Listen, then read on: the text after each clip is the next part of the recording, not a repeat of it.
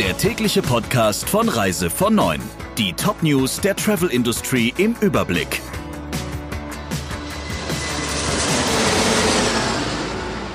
Mit Ursula Lampe, schönen guten Morgen. Die Hoffnung der Reisebranche, dass es einen Nachholeffekt in Sachen Reisen geben könnte, steht auf wackeligem Fundament. Wie der Spiegel unter Berufung auf eine Civey-Umfrage berichtet, wollen nur fünf Prozent der Befragten eher mehr oder eindeutig mehr unterwegs sein, wenn die Ausbreitung des Coronavirus eingedämmt ist. 15 bzw. 17 Prozent planen dagegen eindeutig weniger zu reisen oder künftig generell weniger in Urlaub fahren zu wollen. Nur eine knappe Mehrheit plant nach der Corona-Pandemie ihr gewohntes Reiseverhalten wieder aufzunehmen. Als Reiseziele dürften Deutschland und das europäische Ausland weiter hoch im Kurs stehen, seltener Ziele in Asien, Afrika oder Amerika. Nicht so gut aus Branchensicht stehen auch die Chancen für eine schnelle Wiederbelebung des Geschäftsreiseverkehrs. So geht fast die Hälfte der Deutschen, die regelmäßig Geschäftsreisen unternimmt, davon aus, dass sie dies künftig seltener tun wird. Das Bundeswirtschaftsministerium und das Finanzministerium planen, die Überbrückungshilfe für kleine und mittelständische Unternehmen bis zum Jahresende zu verlängern.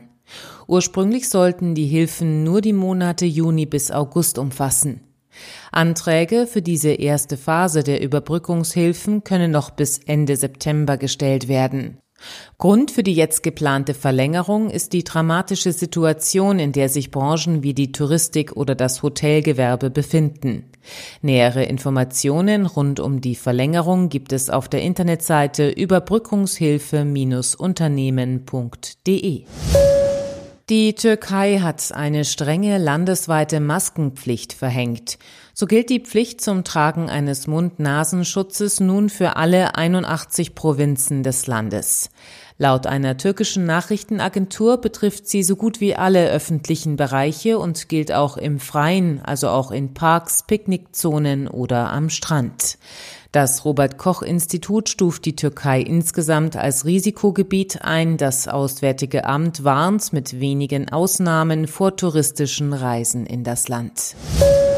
Von der Pleite zum OTA. Britische Medien spekulieren darüber, dass der chinesische Mischkonzern Fosun Thomas Cook schon bald als Online-Reisebüro auf den Markt bringen will, zunächst auf den britischen Markt.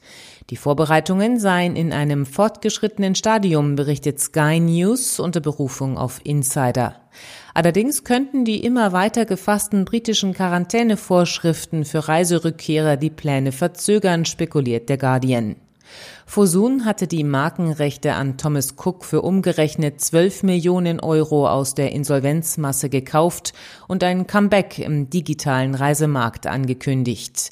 Unter Experten ist allerdings umstritten, ob im Fall von Thomas Cook die weltweite Bekanntheit der Marke oder der ramponierte Ruf schwerer wiegt. Wegen der hohen Waldbrandgefahr sind beliebte Touristenziele in Kalifornien, darunter der Sequoia National Forest, bekannt für seine Mammutbäume, gesperrt worden. Dies sei notwendig, um zu verhindern, dass Besucherinnen und Besucher Feuer verursachten. Wald- und Buschbrände haben in Kalifornien bisher rund 8000 Quadratkilometer versenkt und die gefährlichste Zeit, nämlich September und Oktober, steht noch bevor. Wie die Tagesschau berichtet, ist es in Kalifornien derzeit ungewöhnlich heiß und es wird erwartet, dass trockene und heiße Winde die Brandgefahr in den kommenden Tagen weiter ansteigen lassen. Soweit die wichtigsten Meldungen der Branche. Ihnen noch einen schönen Tag. Der Reise von Neuen Podcast in Kooperation mit Radio Tourism. Mehr News aus der Travel Industry finden Sie auf reisevon und in unserem täglichen kostenlosen Newsletter.